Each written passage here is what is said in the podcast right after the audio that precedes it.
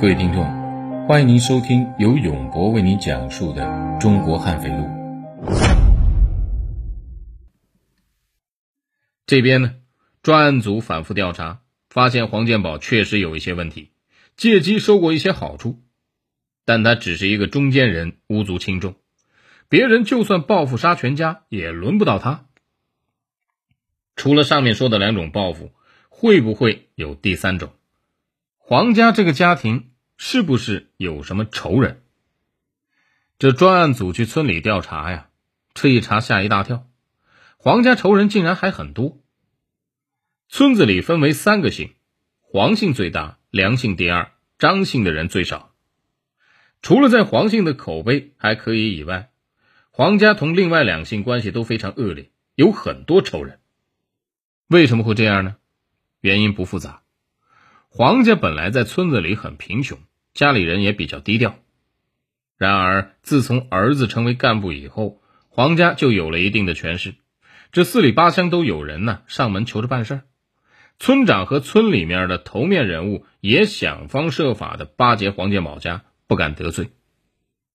这还不算，黄家很快经济情况开始好转，一跃成为全村最富裕家庭。本来黄家的几个女人并不算招摇，此刻成为暴发户就完全不同了。村长反映，黄家没出嫁的女儿黄爱凤性格温和老实，人比较善良，口碑较好。她从小在村子长大，同村民都很熟悉，基本没有仗势欺人的情况。但是，黄家的媳妇张小英和岳母陈老太都是接近于泼妇一样的女人，非常难缠。其中，陈老太比女儿更厉害，她在本村就相当有名，被称作母老虎，无人敢惹呀。从小耳濡目染母亲的所作所为，张小英长大后几乎成为了母亲的翻版。根据村民反映，这两个人非常嚣张，除了对黄姓村民较好以外，对其他村民态度很差，从不正眼看人。一旦和村民有什么小冲突，母女二人就会堵着人家大门骂街，这往往一骂就是几个小时，还连续骂几天，也没人敢劝。这两个人还经常出手打人，村里有好几个妇女被他们扯过头发、挖过脸、打过耳光子。因为黄建宝的关系，这些事情啊都是不了了之，被打的妇女只能是自认倒霉。曾经有一个妇女身体强壮。混战中，一拳把陈老太给打翻了，结果当天就被抓走了，在派出所呀关了半个月，家里托人找了关系才放出来。这个妇女赔偿了陈老太很多医药费，登门道歉才息事宁人。他们得罪的人太多，给专案组造成了很大麻烦。经过排查，同陈老太母女有较大矛盾，或者说吃过大亏的村民就有九家。吃过小亏、受过气的有几十家。无奈之下呀，专案组只能一一调查。这个工作量很大呀，而且很多都是陈芝麻烂谷子的事儿，排查起来非常慢。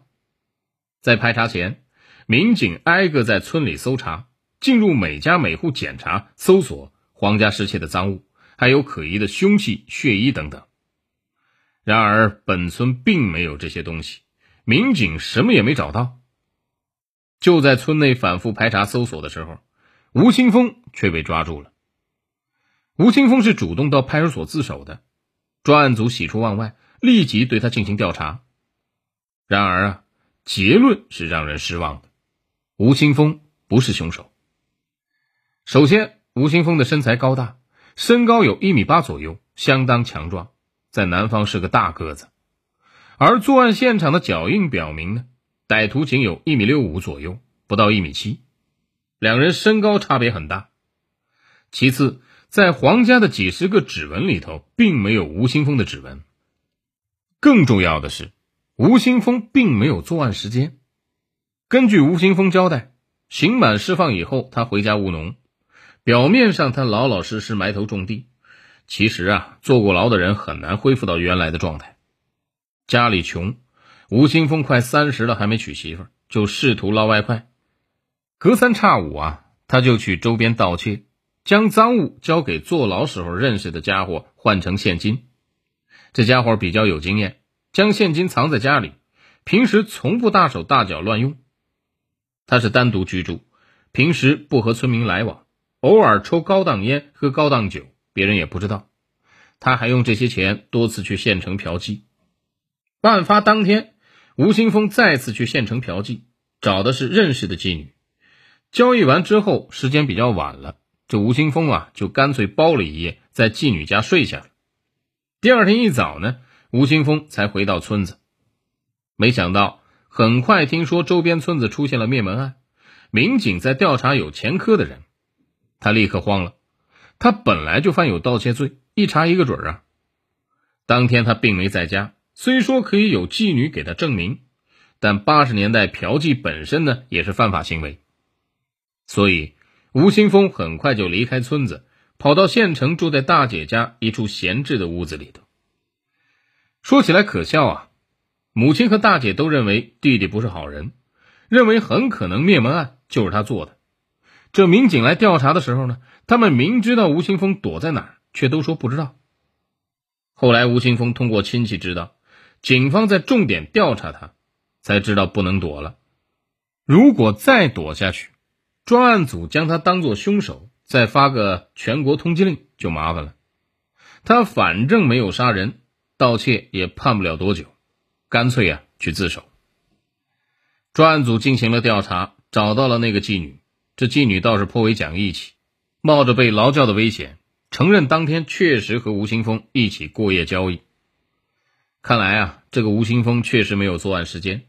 至于他盗窃的案件呢，交给其他民警处理。这边呢，专案组就嫌疑的八户仇人进行了重点调查。调查方法很简单，首先看看他们的指纹有没有出现在现场。